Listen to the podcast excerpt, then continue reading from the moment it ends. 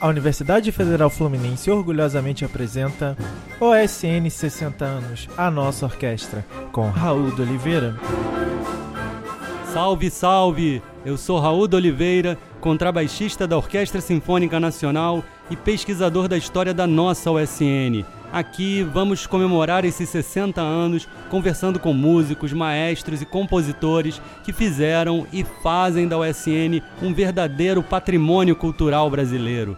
Sejam todos muito bem-vindos ao podcast OSN 60 anos, a nossa orquestra.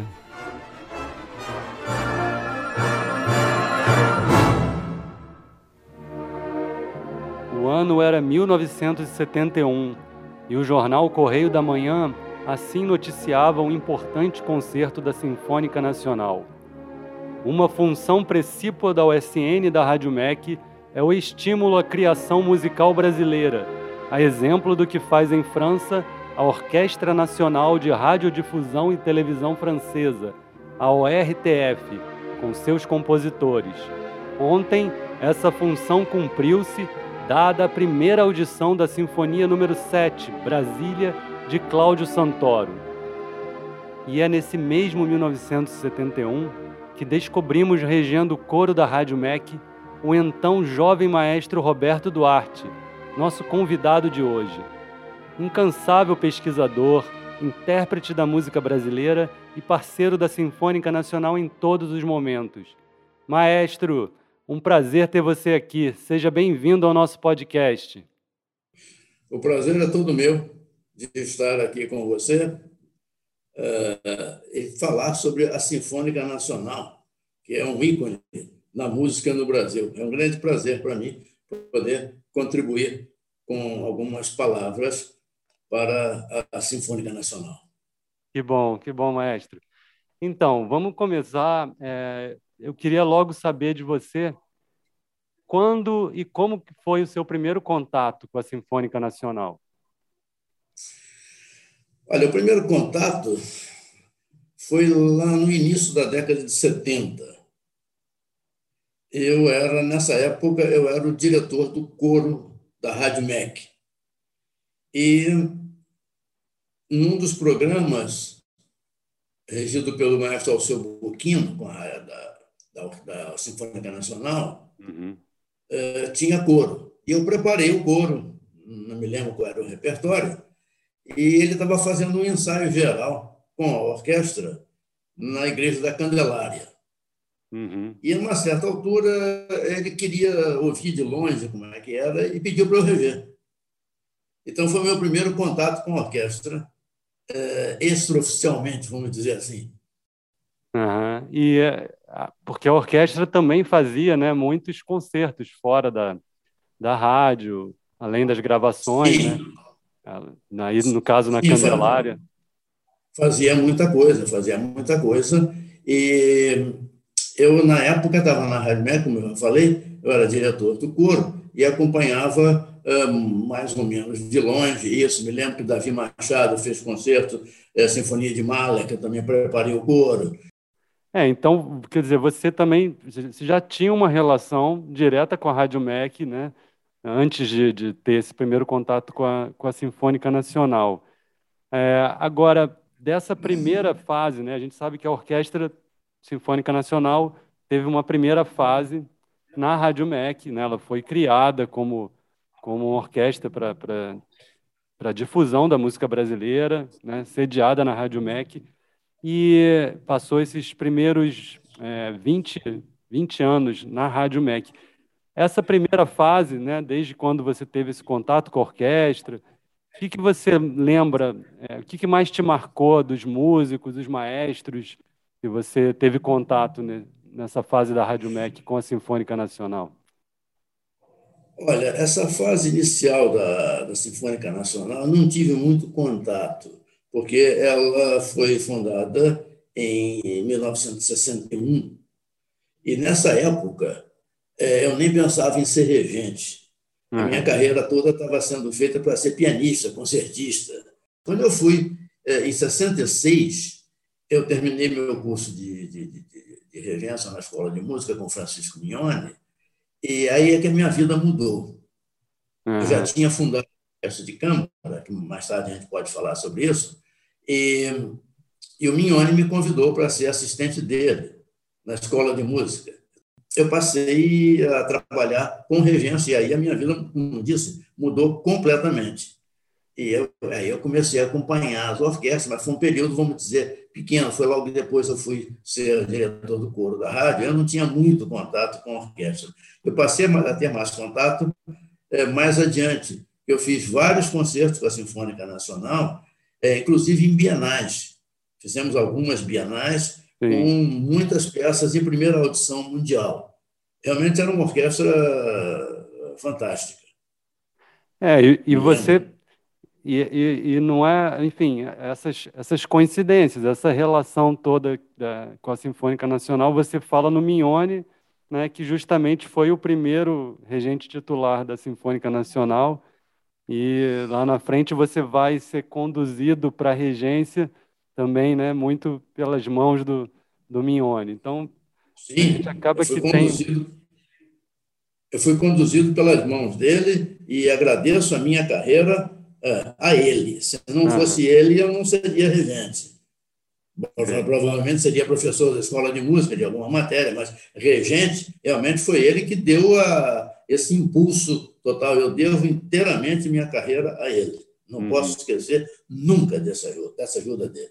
Ele foi o primeiro regente titular da, da Orquestra Sinfônica Nacional. Depois ele deixou, isso são, são outras coisas que não, não, não é o é. assunto aqui Sinfônica Nacional diretamente que nós queremos chegar. Mas foi um, é, mas foi no período que ele esteve, que foi o primeiro triênio, foi uma realmente uma época de ouro que a orquestra é, gravou muito, fez muita música brasileira, fez quase todo o repertório do Mignone, fez festivais, né? Foi, um, foi uma época muito importante em que é, realmente a maioria absoluta da programação da orquestra era dedicada à música brasileira e, e o Mignone né, à frente, conduzindo esse, é, essa primeira fase, junto com o Boquino, que também é, foi um dos principais maestros né, dessa primeira fase da OSN. E o objetivo realmente da, da Sinfônica, da Orquestra Sinfônica Nacional é, foi, e ainda é, a difusão da música brasileira. Uhum. Muitas vezes, quando a gente fala isso, alguns dizem, ah, mas ela não pode tocar é, Mozart, Beethoven, Stravinsky. Claro que pode e deve. Claro. Mas o objetivo, realmente, é a música brasileira. Quer dizer, talvez 80% da programação é, deva ser música brasileira e, inclusive, dando apoio aos jovens regentes, aos jovens regentes, sim, aos jovens instrumentistas, solistas e, sobretudo, aos compositores, aos criadores para eles terem a oportunidade de ouvir as suas próprias obras, gravar. É, e ela ligada à rádio tinha muitas possibilidades de é, levar uma obra nova é, num concerto e essa obra ser colocada depois é, na rádio, quer dizer, estava gravada, mesmo que fosse uma gravação ao vivo, quer dizer, esse sempre foi é, é, um dos grandes objetivos da Orquestra Sinfônica Nacional. Uhum, perfeito, é, com certeza. Esse espaço da, da música contemporânea, né, da música nova, que, que falta falta muito esse espaço, né? Hoje, então, sempre não faltou. Só música, não só a música contemporânea, mas, por exemplo, gravar todos os Zé Maurício, aqueles compositores mineiros, chamado, chamado barroco mineiro, tem tanta coisa. Você vai dizer, ah, mas aí não é uma orquestra sinfônica completa. Isso aí, mas é música, tem que gravar. É. E gravar ah, o compositor novo, quer dizer, incentivar ah, o compositor novo a escrever para a orquestra e dar a oportunidade dele ouvir o que escreveu. Porque um cantor ah, faz uma peça para canto e piano, é muito mais simples, muito mais fácil ele ter dois amigos que possam executar a obra. Agora, uma orquestra é complicado. Uhum. Então, é. a Sinfônica Nacional está aí para isso.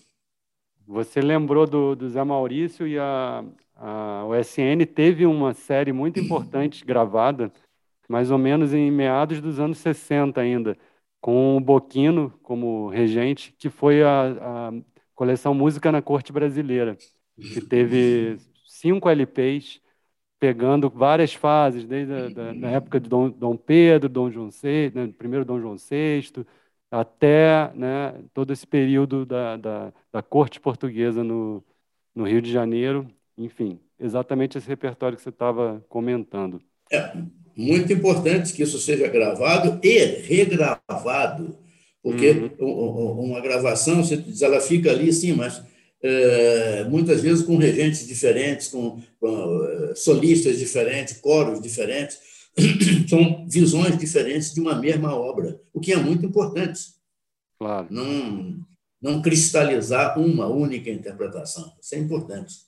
Agora, maestro, você sempre residiu em Niterói, né? e como você mesmo falou aqui, em 66 você criou a Orquestra de Câmara de Niterói é, eu imagino que, que já tinha uma, uma proximidade natural sua entre as, você e as suas atividades com, com a UF, com a Universidade Federal Fluminense. E como é que, como é que foi isso? Assim, realmente era, era assim? Inicialmente, não. A, o Departamento de Difusão Cultural da Universidade Federal Fluminense é, era dirigido por Lessir Lessa, professora Lessir Lessa, que era uma entusiasta de, de, de coro, de música, e tinha muita programação. A gente assistia e tudo.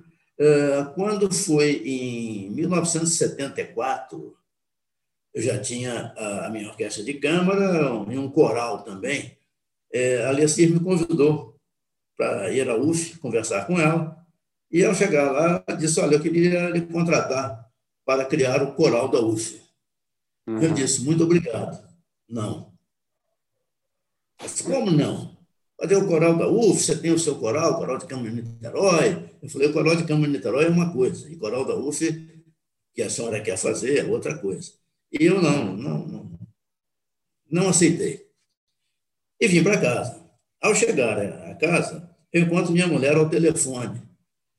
Era a professora Leci falando com ela tentando convencer a Dalva, para ela me convencer a aceitar. Já tinha convencido ela, faltava você. É, faltava, faltava me convencer. E aí as coisas foram assim, eu disse, bom, tá bem, eu vou aceitar, mas fui lá conversar com a Alessandra outra vez, e ao chegar eu disse a ela, eu só aceito se nós fizermos um trato de criarmos uma orquestra na UF. Olha. Eu não estou muito interessado em fazer coro. Mas uhum. eu faço coro, mas eu quero fazer uma orquestra. Então, a promessa foi essa. Sim. Eu aceitar, eu fundei o coro, coral da UF, isso era julho, junho, julho de 74. Em dezembro, nós estreamos o coro. Quer dizer, muita gente pensa que eu levei o meu coro para lá para fazer a estreia. Isso eu podia fazer no dia seguinte, uhum. mas eu não quis fazer isso. Eu criei do zero. Audição, ensaiando, pessoal que nunca tinha cantado em coro, e fizemos a, a, a estreia do coro, era na época do reitor Sebastião Cardoso, que era um entusiasta de música, de coro. E, assim, é, foi, foi o coral da UF e eu querendo fazer a orquestra da UF, e que nunca ah. conseguia fazer a orquestra. E a, Enfim, a... É, a... minha entrada foi assim, quer dizer, eu querendo fazer, que eu acho que a, que a UF deveria ter a sua orquestra própria. Quer dizer, é uma orquestra que coubesse dentro da UF. Certo. Mesmo então, sem ter o curso de música. Não tinha nada, uma coisa com outra. Uma orquestra, aí a orquestra seria uma orquestra profissional. Uhum. Eu me uhum. lembro que uma vez o reitor pediu que eu fizesse um, um plano. Então eu levei um plano para ele, e claro, eu levei cinco planos. Sim. Um plano era uma orquestra de 120 músicos. Eu sabia que não ia acontecer nada. Depois, o segundo plano era de, de 100 o outro era de 80, o outro era de 60. Eu me lembro que ele brincou comigo, disse: só não tem aí um menorzinho, um plano menor aí na pasta, não? Eu só tenho aqui de 45 músicas, é o mínimo que a gente pode fazer. Mas, uhum. infelizmente, não, não, houve oportunidade de se criar a orquestra da. E Entendi. Mas, enfim. Essa a minha, a minha relação com a, com, a, com a. Até que eu, eu, eu vou aqui já pular uma uhum. coisa. É, até que em 83, com uma crise que houve na Rádio MEC, é, a Orquestra Sinfônica Nacional ficou sem, sem sede. Sim. E aí ela veio para a UF, isso você conhece muito bem. Ela veio para a UF em 83. É. Na época, eu até comecei com. Falei com o reitor, meu amigo até hoje, é, o Raimundo Martins Romeu. Uhum. Eu disse Raimundo, isso é, vai, vai se trazer uma orquestra que não cabe na UF. Disse, não, mas se não trouxer, a orquestra pode acabar. E, enfim, uma série de coisas. Ela acabou chegando à UF em 83. Eu já, nessa época, eu já era é, o diretor de uma divisão de música. Foi criada, na minha época, uma divisão de música. Acho que existe até hoje né, na UF, uma Sim. divisão de música. Eu era o diretor dessa divisão de música. Mas a orquestra não veio para, para a divisão de música. A orquestra ficou lotada, creio eu, na, no gabinete do, do reitor. É. Sim, primeiramente. Mas não veio para a divisão de música. E a orquestra fazia pouquíssimos concertos. E eu sempre dizendo, a orquestra precisa tocar, precisa tocar, precisa fazer. Fui mal interpretado, infelizmente, e muitas vezes. Uhum. Que me doeu, doeu bastante é, ser mal interpretado quando eu, eu queria o melhor para a orquestra. Claro. É, sempre que a orquestra era maior do que a UF poderia receber. Eu falo até em acomodações, não tinha lugar para botar todo mundo.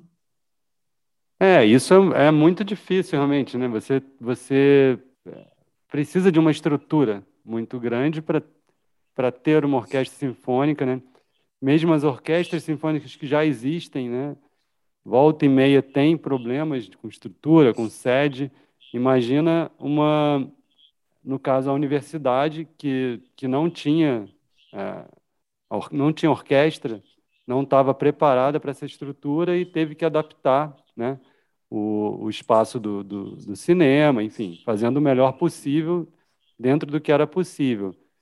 O argumento é, do reitor, muito válido, era que se nós não abrigássemos é, a orquestra na UF, a orquestra poderia acabar. Esse é um uhum. argumento muito forte, foi um argumento muito forte. Eu acho que contra esse argumento não tem jeito. Então, ela foi, apesar das dificuldades que tudo se sabia, ela não acabou. Ela poderia ter se acabado naquela época. É, você tinha, no caso, você tinha é, duas visões complementares. Você era, você é um profissional de música, um regente profissional, professor de regência. Você acompanhou a orquestra Sinfônica Nacional quando estava na Rádio MEC. Você conhecia a Universidade Federal Fluminense. Estava lá dentro trabalhando também como, como funcionário, como regente do coro. Né? E aí chega, e aí você vê essa orquestra que você conheceu na Rádio MEC desembarcando na UF. Né? Então, é, o que você está contando aí, as suas impressões são absolutamente válidas, porque você estava.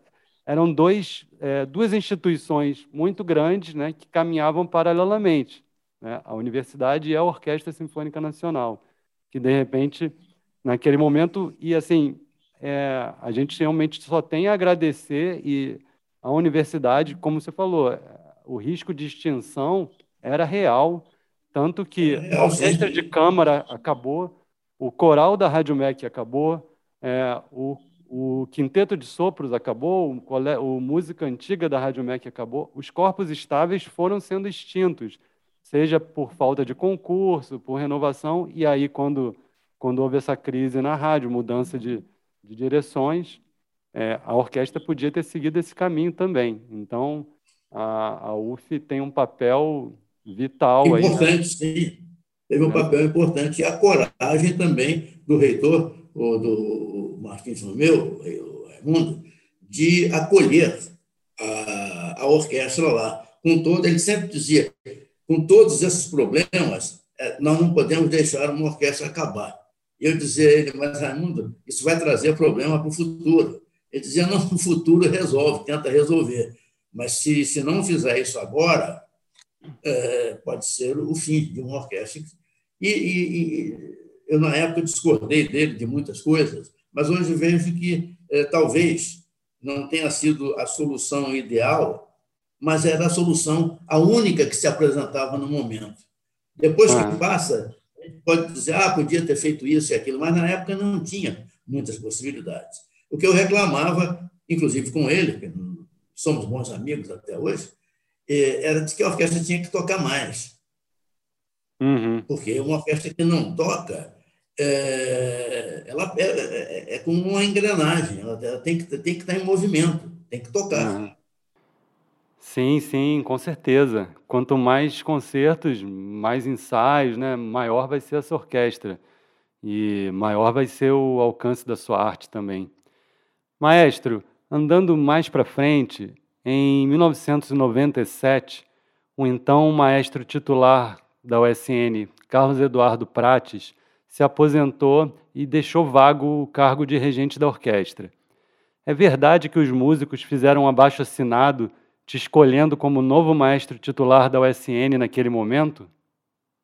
Eu tenho muita honra de ter guardado aqui esse troféu, porque uhum. é um troféu. Você ser escolhido pelos seus próprios pares é muito diferente do que você ser nomeado de cima para baixo. Uhum.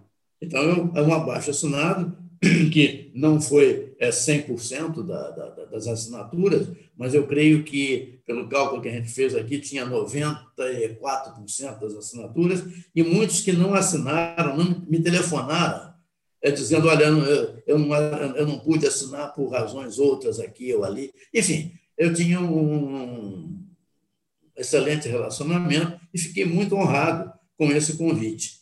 E, ah mas não deu certo, não deu certo, não foi nem pelo músico, nem por mim, pela administração da UF. Eu me lembro que eu fui lá, Nelson Sobramento até era o, o administrador da orquestra, falecido ah. Nelson Sobramento, amigo de longa data. E nós fomos juntos lá, me levou lá e para falar com a direção. E conversamos três horas e não aconteceu nada. Uhum. Eu me lembro quando eu cheguei, a chefe da, da, da, do departamento, disse: Ah, que, que beleza, você chegou, meus problemas acabaram. Eu disse: Eu acho que os seus problemas agora é que começaram.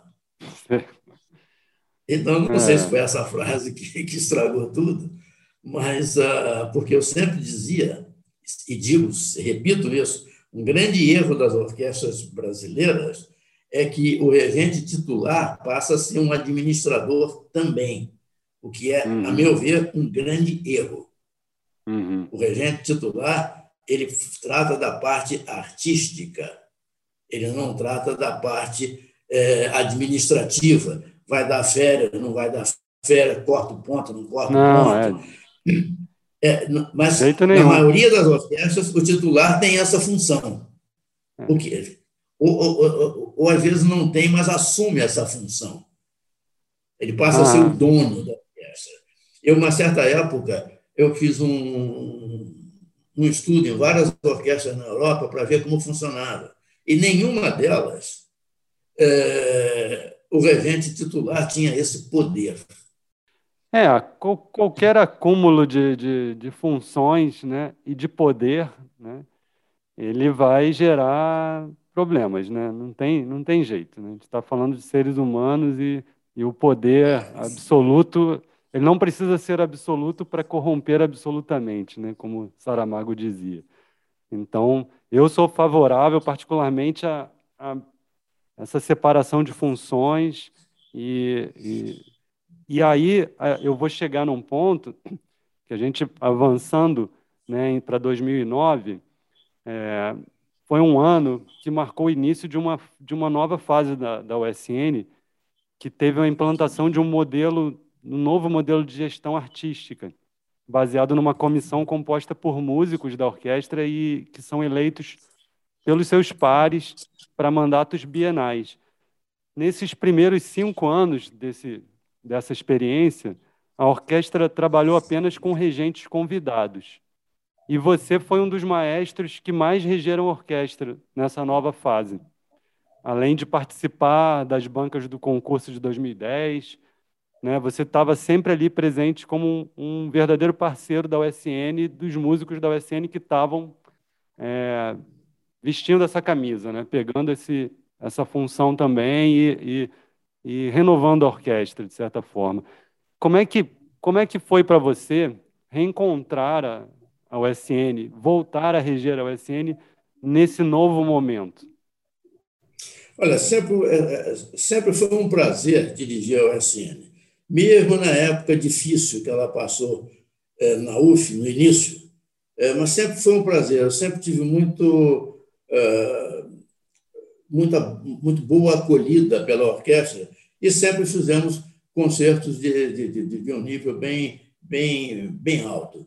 E eu sempre gostei muito de trabalhar com, com, a, com a USN. Me lembro que em 2009, quando começou essa nova fase, nós conversamos muito sobre isso. Sim. Temos pontos de vista diferentes. Eu acho que uma orquestra tem que ter um regente titular. Eu acho, minha opinião. Não, não, com, esse, não com esse poder que, que, que eu falei antes, que é o que, o, o que manda em tudo. Não, não é isso, não é isso. Mas ter, ter uma orientação artística. Eu acho que isso, no, uhum. no meu ponto de vista, faz falta a qualquer orquestra ter uma orientação artística. Quer dizer, a posição do titular não é reger todos os concertos. A posição do titular é dar a, a orientação, a impostação para a orquestra.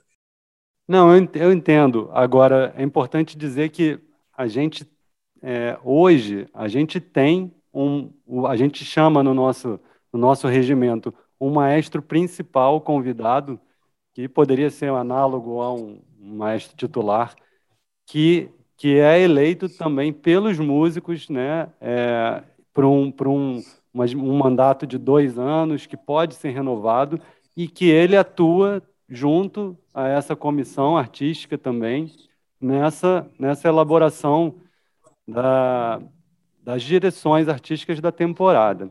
E, embora é, essa questão da orientação, é, a Sinfônica Nacional tem esse, é, essa especificidade né, de ter muito claro no seu, na sua função, na sua fundação, né, essa missão precípua de difusão da música brasileira. Então, não se pode fugir disso, não se deve fugir disso.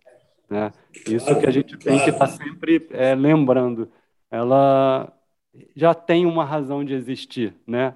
É, além de qualquer é, maestro, diretor artístico, comissão que venha estar à frente da USN, tem que estar sempre alinhado com, com esse ideal.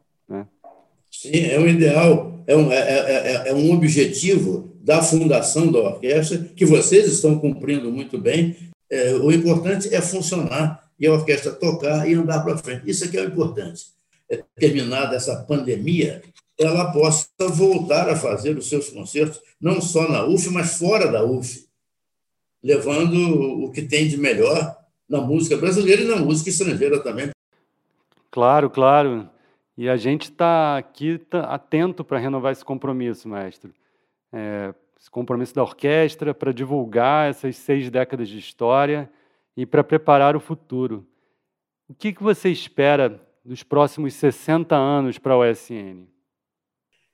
Eu espero que ela não tenha outro problema de mudar de sede e que a UF possa é, abrigar a Sinfônica Nacional da maneira que ela merece.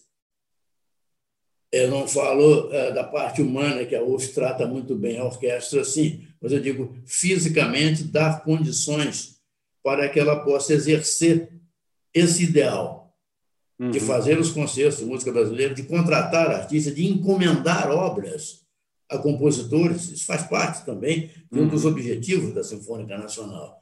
Eu espero que nos próximos 60 anos ela possa fazer muita coisa dentro dessa, desse objetivo é o que eu desejo para a Sinfônica Nacional, que ela continue sendo, sendo o que ela é, ou seja, uma orquestra que toca não com os dedos ou com o sopro, ela toca com amor.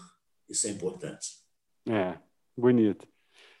Maestro, é, antes de encerrar essa conversa, eu queria que você escolhesse para a gente um, um momento que pode ser um concerto, a gravação, que você tenha participado como regente da USN e que tenha te marcado muito, assim, que seja inesquecível para você.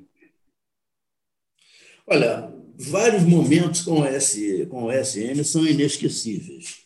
Eu vou citar aqui, talvez, é, em fases diferentes. Tá. Vou começar Pode ser mais de fase um, mais não tem recente. problema.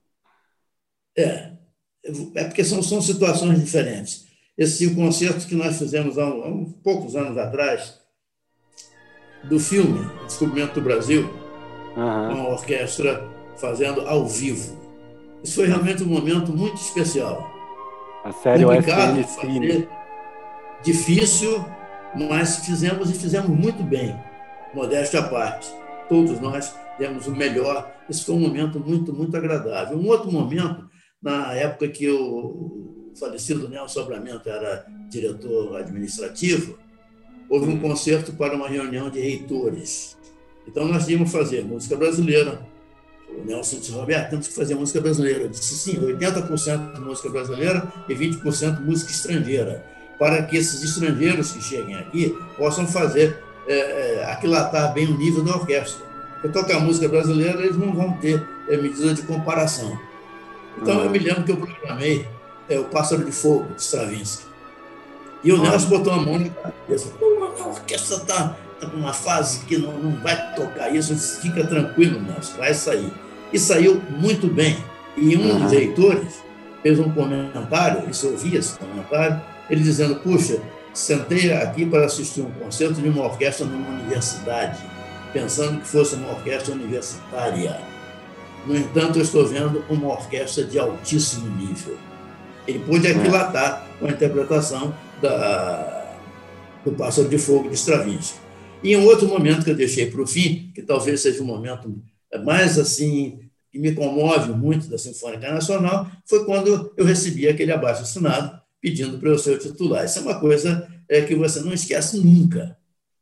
Muito bom, muito bom, mestre. Assim, é, particularmente, a gente teve uma, uma relação próxima, né, naquele, naquela fase, em 2009, que foi um momento muito especial, de, de muita transformação na orquestra. A gente precisava também de apoio e de, de contar com músicos e, e maestros como você, que com a sua experiência ajudaram também a, a fortalecer é, e, e dar coragem para essa nova empreitada. Enfim, é muito importante essa conversa, foi muito bom ouvir as suas histórias, as histórias da UF, né, essa transição. Então, a gente passou aqui né, da, da Rádio MEC para a UF, né, acompanhando esses caminhos da Sinfônica Nacional, né, através da sua visão e da. da... Você estava ali como testemunha disso tudo, e é muito importante registrar isso. Eu desejo o máximo de sucesso, que a orquestra toque muito e muita música brasileira também. O Brasil Uhum. vai dever muito à Sinfônica Nacional. Com certeza. E viva o SN! Maestro Roberto Duarte, muito obrigado. Foi um prazer conversar com você aqui. Meu caro Raul, caro amigo Raul de Oliveira, muito obrigado por esse convite. Me sinto muito honrado de estar aqui participando eh, dessa entrevista com um contrabaixista do seu nível e um amigo que eu posso chamar de, simplesmente de Raul. Obrigado, Raul. O próximo episódio vem no ritmo das mudanças. Vamos conversar com André Bochecha, percussionista da Sinfônica Nacional e um dos principais responsáveis pela redação do moderníssimo regimento interno da orquestra. Até lá!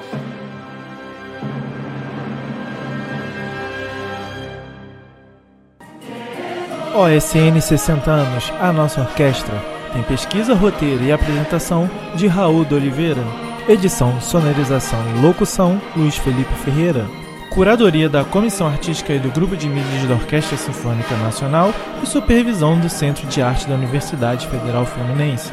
E não deixe de acompanhar as nossas redes sociais: Facebook, Instagram e YouTube.